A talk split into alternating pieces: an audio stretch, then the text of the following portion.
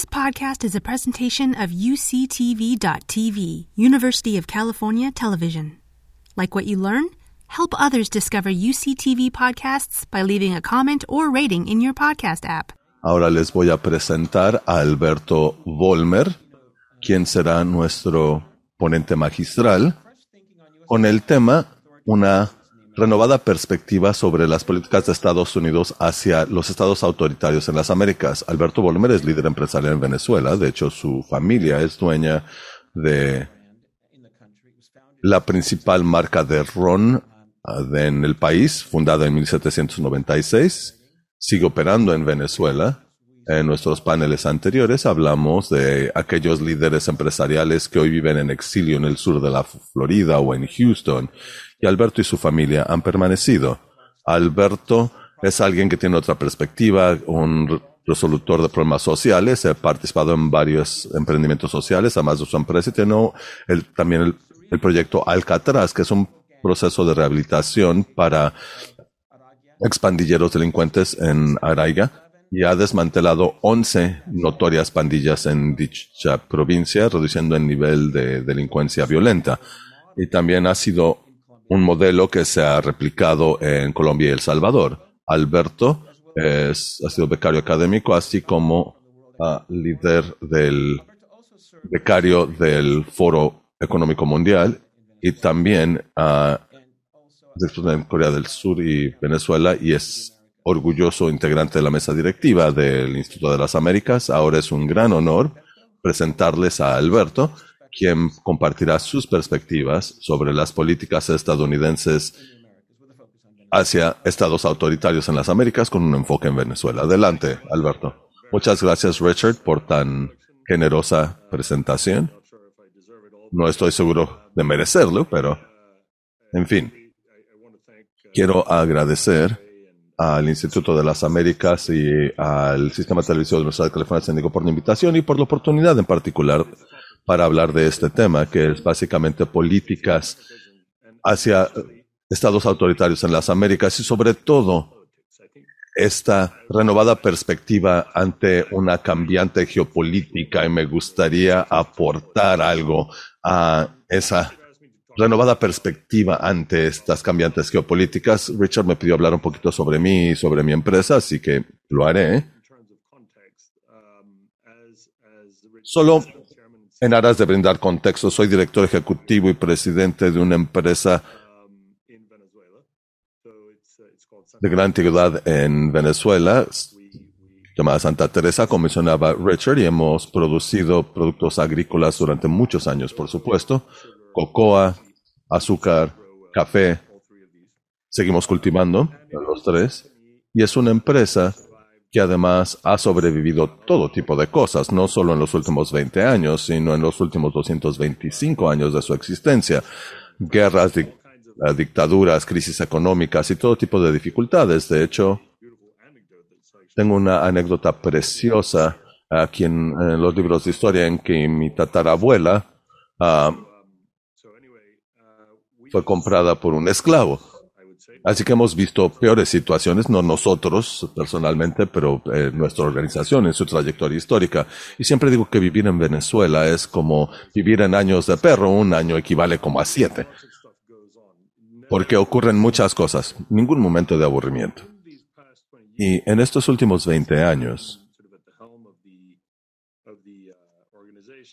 que he estado al frente de la organización, hemos visto todo tipo de aventuras, Hemos tenido invasiones de terrenos, confiscaciones, expropiaciones. En el sentido empresarial hemos visto todo tipo de volatilidad en materia de normas, incertidumbre. Básicamente las reglas del juego cambian, bueno, al menos hace unos años cambiaban cada semana. Y por supuesto eso siempre lo dificulta para que un una empresa crezca necesita un terreno estable y cuando cambian las reglas del juego cada semana puede dificultar la situación.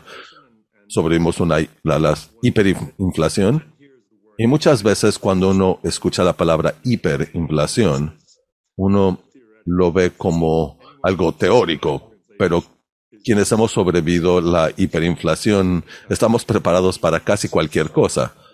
en algún momento llegamos a una inflación de 2 millones a 20 millones por ciento. Porque cuando llegue a esos niveles, desconoces qué es.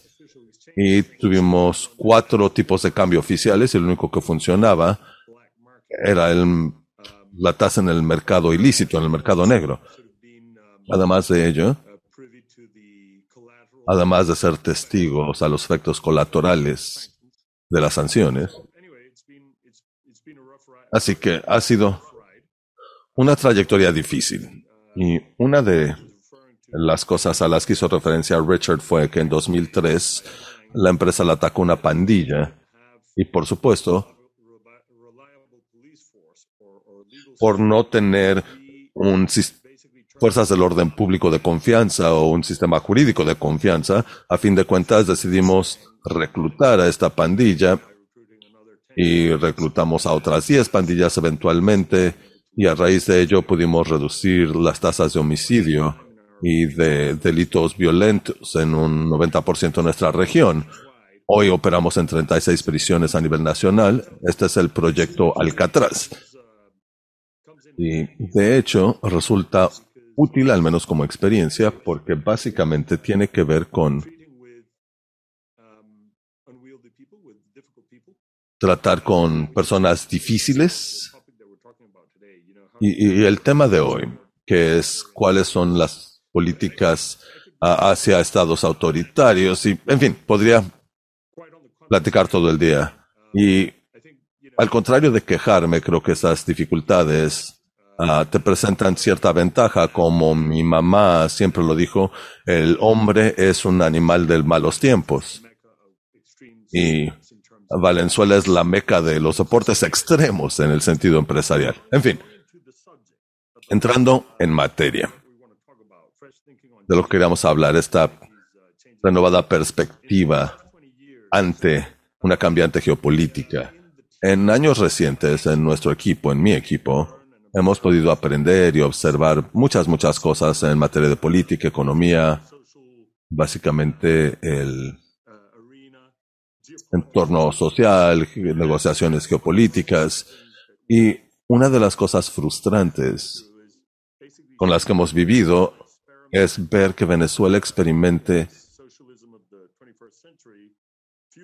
en este socialismo del siglo XXI, impulsado por un boom petrolero, mientras que el resto de la región estaba tratando de ordenarse desde el punto de vista político-económico en nuestra región, por ejemplo, hace 20 años, eh, vimos ah, el surgimiento de multilatinas. Antes era una región más aislada en que se hacían negocios dentro del país, pero no veíamos muchos negocios transfronterizos. Y eso ha evolucionado muchísimo en los últimos 20 años. Me parece que la región ha evolucionado aunque el resto del mundo aún no se da cuenta cómo ha evolucionado en los últimos 20 años, me parece una región de extraordinarias oportunidades, sobre todo con los, si se establecen los estímulos o, incentivos correctos. Y al mismo tiempo, y esta es mi opinión muy personal, por cierto, eh, siempre me pregunto cuál ha sido la política de Estados Unidos ante América Latina como región. Y me pregunto si existe en realidad tal política. Y yo argumentaría que no existe una política real, una estrategia real. Si la política es estrategia, me parece que no existe una. Y hay quienes opinan que Estados Unidos se ha olvidado de la región ah, desde que tuvieron la primera guerra con Irak. Y lo he reflexionado mucho para definir cuál fue ese momento de corte, cuándo se olvidó Estados Unidos o cuando se confundió respecto de cómo lidiar con la región. Y yo me remontaría a la crisis de misiles de Cuba. Y debo clarificar que no soy historiador, soy ingeniero civil. No soy científico político. Pero siempre que lo reflexiono, me convenzo más que Cuba ganó en la región con su narrativa, con su narración. Y esa postura ha sido que el, Estados Unidos es el imperio malvado, no confiemos en ellos. Y argumentaría que Estados Unidos desde entonces está confundido y no ha sabido cómo responder o reaccionar. Y a mí me parece que la política, lo que le digan la política, no es una estrategia de abordaje estratégico a largo plazo en la región. Y si esto es cierto, ¿qué pasa cuando alguien no tiene una estrategia? Lo primero es que puedes ir en cualquier dirección de los 360 grados de la brújula. Y segundo, inicias y paras con cosas a corto plazo.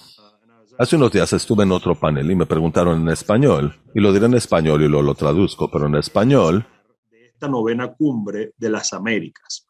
What, and so esperar is, has basically two meanings. Y esperar tiene dos significados. Uno es que esperamos en el sentido de esperanza y el otro en cuanto a expectativa, así que es una pregunta de doble full, de filo. ¿Qué anticipo o cuál es mi esperanza? Y respondí a ambas. ¿Qué anticipo que se abordará en esta novena cumbre? Bien. Veamos, y por supuesto, eso es si la cumbre se lleva a cabo. Creo que no se abordarán estrategias, creo que habrá muchas conversaciones sobre el tema de migración, un gran enfoque en migración y me parece que es muy importante, sí. Estratégico tal vez, reactivo definitivamente. El narcotráfico me imagino que será otro de los temas. Pero de nuevo, se trata de contención, comercio, perfecto. Venezuela, Nicaragua y Cuba, estoy seguro se comentarán, pero estos diálogos, por lo general, terminan en dos terrenos, uno en la agenda pública y otro con declaratorias audaces desde rincones lejanos. El resurgimiento del populismo, por supuesto, de izquierda en la región es algo que preocupa a todos y todas, pero mi pregunta es, ¿habrá forma de hablar en realidad de tener un diálogo estratégico, inteligente, de cuál debería de ser la estrategia, la política a largo plazo para la región. Así que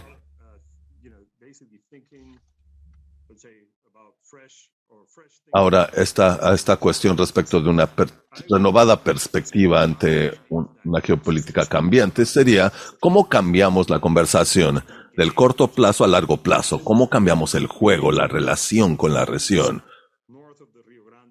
de quienes están al norte del río Bravo y al sur del río Bravo.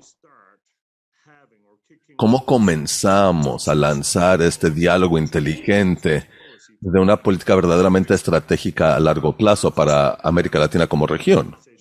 ¿Y cómo abordamos la conversación de competencia geopolítica, competencia geopolítica de ese poder blando? ¿Y quién es? ¿Quién está gastando esa competencia de ese poder blando? ¿Es Estados Unidos o es China? Hablemos un poquito de, eh, un poquito de, hablemos un poquito de China para ello.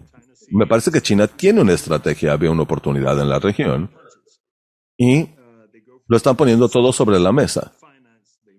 Van por los recursos, financian, hipotecan, intercambian deuda por activos y en vez de construir bases militares, como lo ha hecho Estados Unidos, que no solo es difícil hacer, sino que también es muy costoso, lo que hacen los chinos es que intercambian, financian, adquieren puertos, adquieren poder, telecomunicaciones, aeropuertos, caminos. Y a fin de cuentas son los consumidores quienes pagan la factura y me parece mucho más eficaz que construir bases militares. Y otros países también han entendido esta pista ya que el norte está provocando al sur y básicamente ha dejado este terreno con un vacío de competencia y permite a países como Turquía, como India, como Rusia, como Irak, que también están viendo la enorme oportunidad en la región. Ven el dorado, ven los mercados, ven el talento, ven la ventaja. Así que de nuevo, cómo cambiamos esa actitud que tiene el norte hacia el sur, cómo pasamos de la perspectiva de ver la región como amenaza a ver la región como una oportunidad. Creo que esa es la lente que debe impulsar la estrategia. Verlo como oportunidad y no como amenaza, porque si ves las cosas solo como amenaza, ya estás en el lado perdedor. Y entonces, ¿cómo pasamos de una estrategia antagonista a una constructiva? Una que sea pragmática, aterrizada. ¿Cómo pasamos de contención a exploración? Porque creo que eso es parte de lo que tenemos que hacer. Hay que empezar a explorar. ¿Cómo vemos la región como oportunidad en vez de amenaza? Y perdón por reiterar estos temas, pero quiero que se entienda el punto. Y estoy seguro, por ejemplo, solo como un ejemplo, estoy seguro que en Washington DC hay muchísima gente a quien le preocupa el, poder de en Brasil o la situación en Colombia y preguntaría, ¿qué pasaría si la misma gente que teme estas situaciones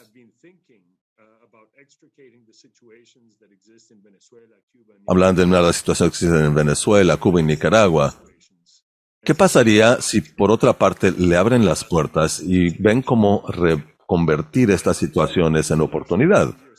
Y tal vez digan más fácil decirlo que hacerlo, definitivamente lo es, pero uh, tengo algunos comentarios al respecto.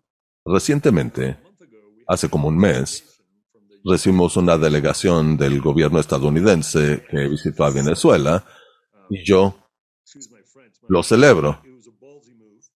Eh, fue un movimiento audaz, porque creo que acercamiento es la única forma de cambiar realidades. Por supuesto, las sanciones están en vigor y ya se tuvieron esas conversaciones sobre sanciones. Y en Venezuela tenemos uno de los dichos más sabios, lo diré en español y luego lo traduzco, pero dice, hablando se entiende la gente. De nuevo, solo tenemos que hablar para entendernos, es sumamente básico. Y respecto de esta idea de acercarnos con estos países difíciles, somos una región en la que somos emotivos, necesitamos de esas relaciones cercanas y entiendo que las sanciones son apalancamiento y el, el apalancamiento trae a la mesa a la gente, posiblemente sea necesario, pero al mismo tiempo necesitamos esa participación interpersonal con las contrapartes. Incluso si existe una narrativa sumamente negativa contra Estados Unidos. En la población, incluso esos líderes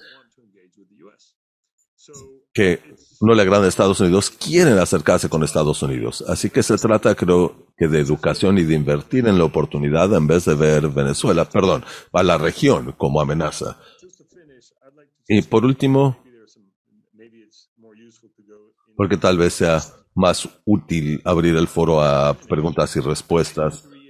Antes de cerrar, yo veo dos áreas de trabajo eh, que eh, de manera simplificada serían, ¿qué es lo que más necesita la región? Toda la región necesita capacitación en servicio público. Estados Unidos y Canadá tienen en abundancia como comparaciones referenciales. Necesitamos innovación, asimismo, hacerlo de manera cruzada. Pero creo que hay otro elemento que es parte de ese poder blando que mencionaba brevemente al principio que son programas de intercambio. Sé que la Secretaría de Estado o Relaciones Exteriores en Estados Unidos tiene un programa importante de intercambio. Sin embargo, en vez de predicarle al Papa, saliría a través de institutos especializados estos programas, a través de universidades, a través de otros organismos. Estaría buscando a líderes, digamos, en, distintas partes del espectro político, sean populistas o izquierdistas o como quieran decirles, pero estaría invitándolos a la mesa. Porque creo que estas relaciones son claves en la región y definitivamente invertiría en ella. Así que veo oportunidades en crear un fideicomiso de conocimiento que se enfoque en resultados y no ideología. Creo que mejores prácticas en alianzas público-privado, APPs, de nuevo en servicio público y en innovación, y oportunidades de financiamiento e inversión en infraestructura y educación, y básicamente competir con China, porque China ha venido ganando esa competencia. Y por supuesto, reitero, estos programas uh, de intercambio a través de instituciones especializadas, universidades, etcétera. Uh, cierro con eso, Richard. Mm, no sé si tenemos tiempo adicional para preguntas. Sí, definitivamente, y veo que también uh, nos acompaña Richard Feinberg para sumarse a la conversación. Habló de cambiar la narración, la perspectiva, lo cual me parece importante, y habló también de la necesidad de enfocarse más en oportunidades que en amenazas. Habló de programas de intercambio, y como potencial para ampliar esta colaboración. Y yo viví dos años en Venezuela, así que conozco ese vínculo que tiene el pueblo venezolano con Estados Unidos y es histórico, se remonta a muchos, muchos años. Así que tenemos esa afinidad natural. Pero ¿cómo lo recuperamos? En función de todo lo ocurrido en los últimos 20 años o más. Yo lo resumo como relaciones interpersonales. Y al decirlo, y hay una anécdota que me gusta contar, que es que cuando nos invadieron en el año 2000, el líder de la invasión, por supuesto era un ex militar que había participado en el golpe de Estado con Chávez en el 92. Y por supuesto estaba lleno de ideología, pero en cuanto me di cuenta de que no había forma de corregir el problema legalmente, básicamente me acerqué con él a nivel personal. Y a través de ese acercamiento llegamos a un convenio que ha perdurado. Y como año y medio después, me pidió ser padrino de su hijo. Teníamos una relación personal y siete años después, uh, bueno, uh, se sumó a la empresa, ha trabajado en la empresa ya 11 años. Y a lo que voy con esta anécdota es que sí, definitivamente necesitas algún tipo de apalancamiento en la mesa de negociación, pero también necesitas ese acercamiento con la contraparte. Y les presenté este pequeño ejemplo, pero creo que para la región, para estos países que han tenido esa piedrita en el zapato, creo que necesitas también ese acercamiento. Y eso solo se logra a través de contacto y de desarrollar una relación. eso también es una negociación. Y creo que parte del problema que hemos tenido aquí en Venezuela es que quieren que esas sanciones lleven a un cambio de régimen, quieren eliminar el problema en vez de transformar el problema. Creo que aquí la clave sería transformar el problema en solución, en oportunidad. En uno de los paneles anteriores, Javier Morales hablaba de que el cambio se genera a través de quienes permanecen. Como saben, hay una comunidad, una diáspora de, Venezuela que vive en, en Colombia, en Houston, en Florida, en todos los países hoy, pero ¿qué papel jugarían, jugaría esta diáspora para lograr cambios perdurables en Venezuela? Habla de oportunidades. Ha habido una enorme fuga de cerebros en Venezuela ocasionada por la llegada al poder de Chávez. Y esa fuerza positiva, ¿cómo se puede reintegrar? Y o dependería de empresas como la de usted y que intenten de cambiar positivamente el país desde adentro. Bien, eh, bien es un tema ah, muy amplio para digerir porque veamos qué ocurrió. En un principio la gente se estaba yendo porque temía lo que estaba ocurriendo en el país. Se basaba muchísimo en cuestión de inseguridad y de pérdida de oportunidades también. Y en la medida que quienes se fueron y quienes se quedaron, uh, se generó una tensión inicialmente. Y creo que uno de los papeles clave para quienes permanecieron ha sido entender a quienes se fueron. Porque y ha, habido una tendencia, ha sido interesante ver que crezca esta tendencia, en la que quienes permanecieron se acercan con quienes se fueron y les dicen, los necesitamos, los necesitamos de vuelta, entendemos por qué están allá, pero estando allá pueden seguir siendo útiles para el país.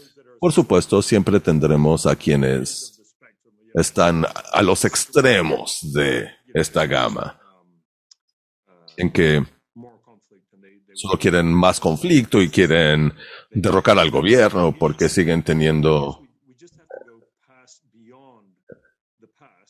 esa piedra en el zapato, pero creo que tenemos que dejar el pasado atrás y voltear la mirada al futuro. Y una de las cosas que está ocurriendo hoy, y obviamente apenas va a cuenta gotas, pero muchos y muchas de estas personas venezolanas que han logrado mucho en el extranjero, están volviendo a Venezuela como directores ejecutivos y en puestos importantes. Y lo comenzamos a ver. Y creo que verdaderamente que el papel de esa diáspora es que fungieron un gran papel. Uno, que el mundo conociera a Venezuela. Las arepas. Antes no encontrabas un local con arepas en ningún lado. Ahora en cualquier lugar del mundo puedes encontrarte un lugar donde te vendan arepas. Así que el nombre, la marca de Venezuela se empezó a conocer gracias a ellos y ellas. Y el segundo papel que veo es que cuando vuelven, traerán consigo toda esa experiencia, todas las dificultades que tuvieron que superar para sobrevivir. Y eso definitivamente va a fortalecer la tela de nuestra sociedad. Gracias. Quisiera hablar de algunos de los retos que enfrenta actualmente Venezuela. Todos pasamos por COVID. Venezuela tuvo un impacto peculiar de la pandemia. ¿Cómo ve las oportunidades al salir de COVID para este potencial acercamiento al que usted se refería? La distribución de vacunas, por ejemplo, ha sido relativamente limitada en cuanto a accesibilidad de vacunas basadas en ARNM y esto ha afectado la salud pública en el país y me encantaría conocer sus perspectivas respecto de la recuperación de Venezuela post-COVID. Es interesante, pero COVID, si vemos lo ocurrido en el resto de la región, Venezuela no sufrió tanto como otros países de la región. fuimos tal vez afortunados, o el gobierno, el régimen fue afortunado porque al mismo tiempo que azotó COVID al país, el país se quedó sin gasolina, así que toda la gente tenía que quedarse en casa. Así que la propagación de COVID inicialmente fue mucho más lenta que en otros países. Y por supuesto, no teníamos acceso a vacunas y fuimos lentos en obtener las vacunas, pero poco a poco las vacunas comenzaron a llegar de Rusia y luego de China. Y por supuesto, con el desarrollo de esa relación y por las sanciones, eso ha sido lo más obvio en la medida que se implementaban más sanciones contra Venezuela, Venezuela volteó la mirada a otros lugares para resolver su situación a corto plazo. Y volteó la mirada a China y a Rusia y recibimos uh, muchísimas vacunas de China y de Rusia. Así que, si lo pensamos y de nuevo, es una oportunidad perdida para la región, para la parte norte de la región y también Ah, generó oportunidades de negocios con China, con Rusia. Otras oportunidades. Por ejemplo, ayer, tan solo ayer, Maduro anunció que iba a expedir entre 5 y 10% de las acciones de las empresas propiedad del Estado. Empresas que son propiedad, propiedad del Estado, que se expropiaron, nacionalizaron, que se cotizan en la bolsa. Veamos, esto viene a cambiar el juego en materia de la economía, del mercado. En función de todo este marco ideológico, tomar una decisión así en este momento creo que ilustra las oportunidades que se avecinan. Richard Feinberg tenía una pregunta para Alberto. Sí, muchísimas gracias. Antes que nada, muchas gracias por tan interesantes y lúcidos y variados comentarios, algunas respuestas argumenta que ah, hay que acercarse con estos gobiernos progresistas de izquierda. Y creo que en parte es lo que está tratando de hacer la administración Biden, como acercarse con Boric en Chile. Creo que recibirá un tratamiento de alfombra roja en la cumbre en Los Ángeles. Y también hay un gran esfuerzo de también trabajar con Xiomara Castro. La vicepresidente Harris fue a su inauguración precisamente para dar ese indicio. Así que creo que se está emprendiendo un esfuerzo para hacer lo que usted sugiere en cuanto a colaborar con una diversidad de gobiernos. Y, usted también menciona que nos enfoquemos más a oportunidades que amenazas, que algo que yo he defendido por muchísimo tiempo. Es una conspiración. Lo lamento muchísimo de nuevo. No, de nuevo, no se preocupe, Richard. Un placer verlo. Por cierto, ha pasado algo de tiempo. Asimismo, un placer. Bien, lamentablemente, el aparato de seguridad interna o nacional, que en gran medida es la Secretaría de la Defensa y la Comunidad de Inteligencia de Estados Unidos, abordan todo como amenazas, responden a amenazas. Y si tratas de replantearlo como oportunidad, entonces los organismos económicos como el del Tesoro y la Secretaría de Comercio están a tu favor, pero no tienen el mismo peso en el debate de seguridad interna a, nivel nacional. Y ese es uno de los problemas. Algo más que Jorge Castañeda y otros enfatizaron que me gustaría reiterar es que en el 94, cuando se lanzó la Cumbre de las Américas, tuvimos una convergencia peculiar en el hemisferio occidental entre las políticas de Estados Unidos y las políticas de la mayoría del liderazgo en América Latina, lo cual permitió integrar una serie de propuestas muy positivas ah, de la suerte que usted menciona. Y teníamos ese sentido de convergencia y de valores eh, durante más o menos 20 años y comenzó a erosionarse con, ah, por ejemplo, la llegada al poder de Chávez y otras situaciones y no hemos podido recuperar ese momento de oro desde entonces. Y todos estamos a favor del multilateralismo, pero necesitamos ser socios dispuestos. Y es lo que tiene Estados Unidos con Europa Occidental y por eso podemos colaborar con ellos en Europa Occidental. Pero si voy y les digo, ay, podríamos hacer esas cosas entusiasmantes con nuestros socios en América Latina, y me dirían, ¿a quién te refieres?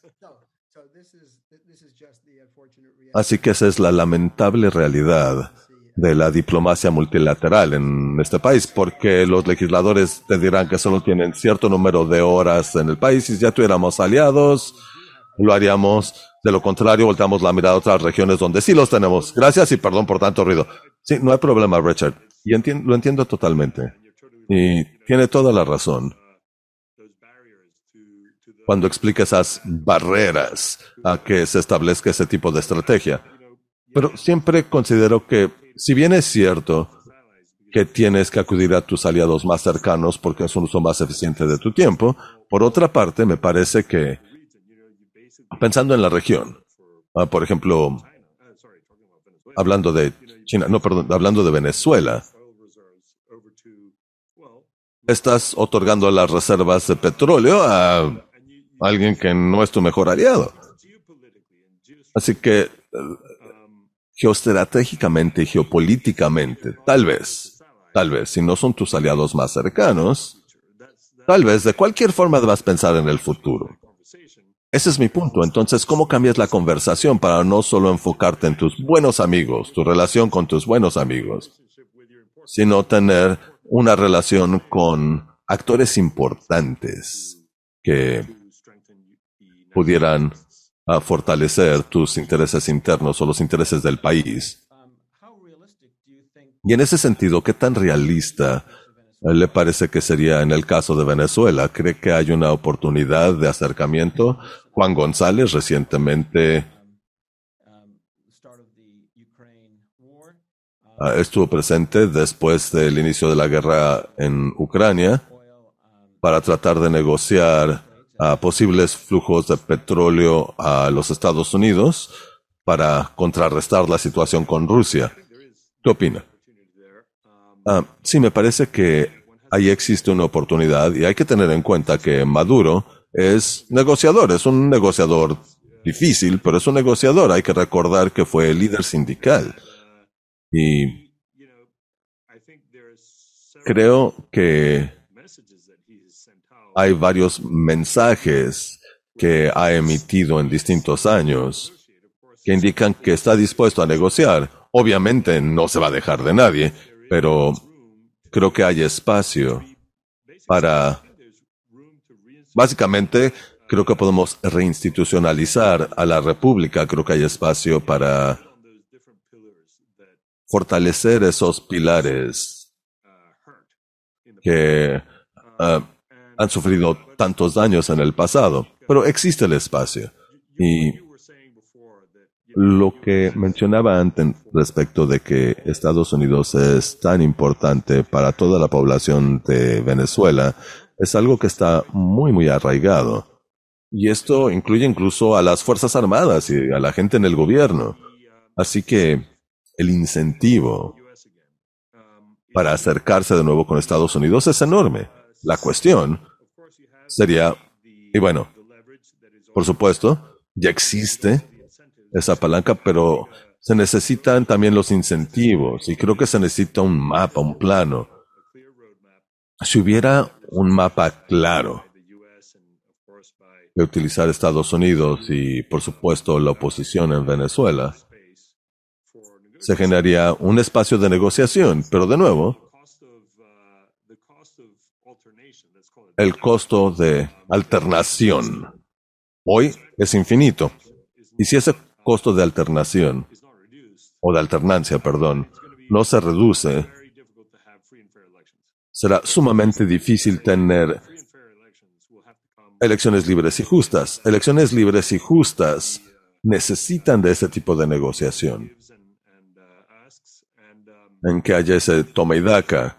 Y lo otro, recuerdo siempre cuando leí el sobre el negocio, el perdón, el proceso de negociación en Colombia y en los más altos niveles con Santos y sus ah, secretarios hubo un extenso diálogo sobre el dilema de justicia versus paz. Ese era su dilema. La justicia ve hacia atrás y la paz ve hacia el frente. Y la cuestión es dónde logras ese equilibrio.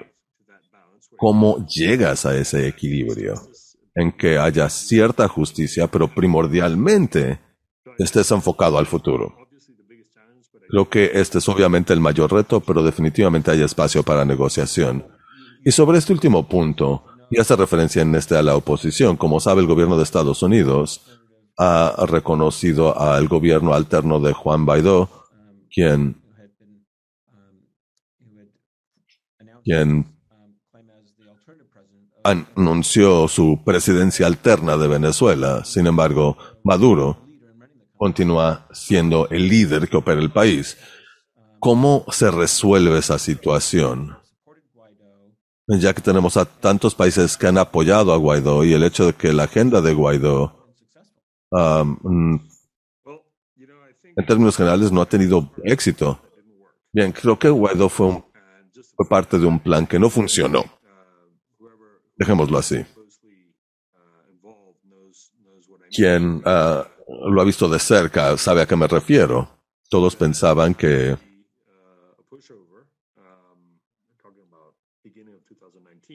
a principios de 2019 pensaban que se iban a implementar sanciones y que las Fuerzas Armadas ah, se iban a, a poner en contra.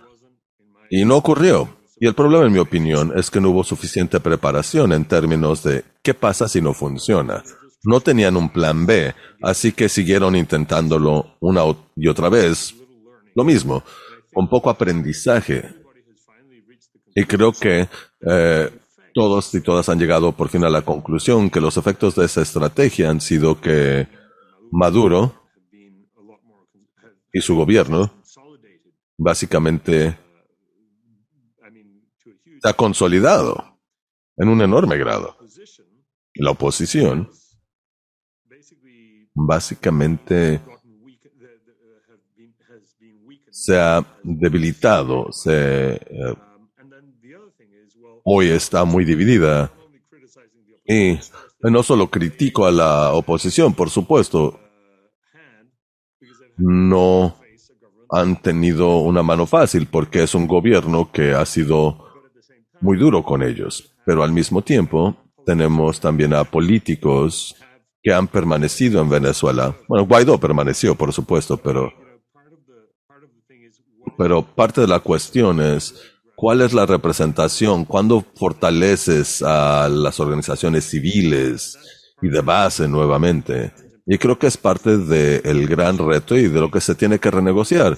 Y por otra parte, en función de nuestra economía que estaba inflada con, durante que estuvo inflada durante décadas por los fondos petroleros, asimismo la economía, asimismo la política, perdón. Y estamos viendo los mismos efectos en la economía y en la política. Estas organizaciones que estaban infladas por fondos petroleros vuelven hoy a sus verdaderas dimensiones y tienen que poner los pies sobre la tierra y crear un verdadero liderazgo desde la base. Y creo que va a exigir muchísimo esfuerzo y por supuesto mucha negociación para poder reconstruir esas um, estructuras políticas y esa organización política. Y como hemos comentado, usted es uno de los empresarios que ha permanecido en Venezuela. Y Estados Unidos tiene, por ejemplo, intereses de negocios en Nicaragua que están operando allá y obviamente son las empresas que son vanguardistas en sus políticas tienen por lo general una vida limitada, pero usted ha tenido un negocio sostenido en Venezuela. ¿Cuál es su secreto? Bien, para resumirlo en una sola oración sería ser incondicionalmente constructivo. Incondicionalmente es con I o con U en inglés. Incondicionalmente. Ah, constructivo. Y no hablaré de, política porque es una arena sumamente peligrosa, pero por ejemplo, en el caso de estas pandillas, estas pandillas, estamos hablando de las personas que cometen los peores delitos en la humanidad, y aún así, ¿cómo conservas esa estrategia incondicionalmente constructiva. Y nunca es fácil, porque es contrario a tus emociones. Emociones como temor ah, o preguntarte si estás haciendo lo correcto si te estás volviendo en, cómplice, en su cómplice. Perdón. Y al igual que con el caso de las pandillas, la idea era que estamos en un mejor lugar. Y eso se, se hace entre personas para que un lugar sea mejor tiene que ser a través de personas y muchas veces tienes que estar dispuesto a acercarte a esa línea invisible en la que tienes que negociar con gente con la que no coincides o que no te agrada. Pero a fin de cuentas, siempre se trata de humanidad. Y ver la humanidad en esa otra persona, incluso si no coincides con ella o no se llevan bien o no te gusta. Es otra cara de la moneda. En nuestro caso, inicialmente, y por supuesto por nuestra trayectoria histórica, se nos veía casi como enemigos del Estado. Y nos dimos cuenta de que no teníamos armas, no teníamos a la ley o el respaldo político, nada de ello. Lo único que teníamos era la capacidad o la posibilidad de sentarnos con nuestros adversarios y respetar ese adversario, independientemente de qué tan mal nos cayera o qué, qué tanto difiriéramos de ellos. Y con ese respeto,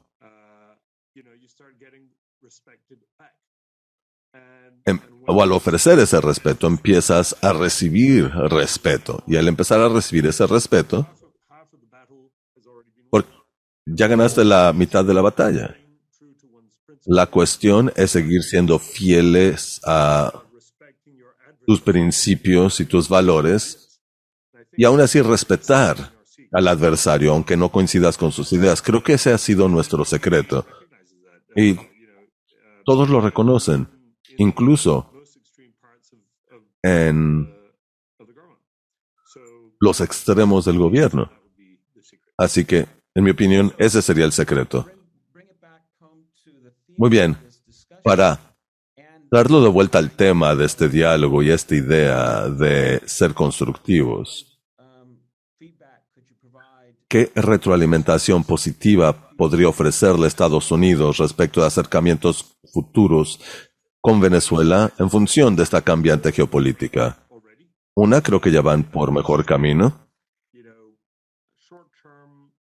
A corto plazo, creo que las políticas locales no deben de tener cautivos los intereses a largo plazo de los Estados Unidos. Creo que esa es la clave. Si la región es importante para Estados Unidos, de alguna forma tienen que encontrar alguna manera. Y creo que esta administración tiene un mapa más claro, sí claro diría, para crear esa negociación. Um, en el caso de Venezuela, espero que también en el caso de Cuba y Nicaragua, no conozco también esos casos, pero creo que la dificultad en ejercer estas ideas está en la política local y no sé si habría forma de circunventarlo, porque mientras tanto están abandonando la región. Y si Estados Unidos abandona la región, otros ingresan a la región con una serie de valores muy distintos y una forma muy distinta de hacer las cosas. Y planteará problemas y amenazas mayores a futuro esta situación. ¿Usted ve a Venezuela de manera optimista a largo plazo? Digo, está ahí, obviamente tiene un compromiso a largo plazo, pero ¿cuál sería su evaluación? Siempre o con frecuencia se me acusa de ser optimista. Yo tengo una lente muy optimista respecto de Venezuela. De hecho, ya comenzamos a ver uh, pequeños retoños. Una de las cosas emocionantes, por ejemplo, para es que en los últimos 100 años solo hemos tenido nueve años de una política monetaria libre, casi libre. Solo para darles una idea uh, del efecto que esto ha tenido en la economía. Creo que la economía hoy empieza a tener un poco más de apertura. Creo que desde la perspectiva tecnológica, hoy el mundo es sumamente distinto y creo que Venezuela se está alineando con ello, tal vez con cierto rezago, pero el, pero creo que el resto del mundo se irá poniendo al corriente. Uh, desde el punto de vista político, creo que dependerá de esa negociación que tomará bastante tiempo. Uh, en mi opinión, sería un proceso que tomará de aquí a 2030, no por ser pesimista, pero creo que será un proceso lento, gradual, pero creo que será uno muy positivo. Y creo que Venezuela, con todos los recursos que tenemos, el talento que tenemos, nuestra ubicación geográfica de Venezuela, si podemos corregir algo las cosas y básicamente reinstitucionalizar a las distintas instituciones, valga la redundancia del gobierno de la República. Creo, y tener una economía más abierta y más sana, creo que se volverá un país muy interesante y apenas estamos al principio de todo esto. Gracias Alberto, ha sido un placer que nos acompañe en esta conversación el día de hoy. You've been listening to a podcast by University of California Television. For more information about this program or UCTV, visit us online at uctv.tv